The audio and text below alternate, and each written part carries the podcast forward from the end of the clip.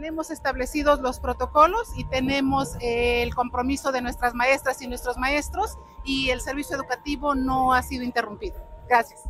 Así respondió la secretaria de Educación Rosaide Domínguez sobre la presunta falta de clases en la frontera, donde se han cometido actos de violencia entre grupos criminales.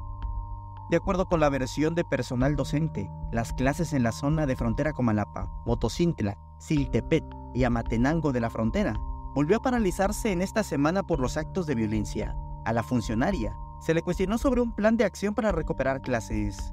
Todas las estrategias están dadas, están definidas, es del conocimiento de nuestras maestras, de nuestros maestros y de toda nuestra estructura educativa que ante cualquier contingencia como la que recientemente vivimos, que fue la pandemia, tenemos perfectamente establecidos todos esos mecanismos para que no haya interrupción de clases.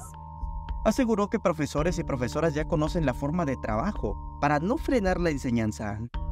Los profesores están comprometidos con esa función social que les corresponde en el estado de Chiapas como educadores y los procedimientos están establecidos y los mecanismos están establecidos para no interrumpir nuestras clases, todo en beneficio de nuestras niñas y nuestros niños. E insistió en que en esa zona de Chiapas, donde ahora de nueva cuenta existen bloqueos carreteros, hay actividad educativa.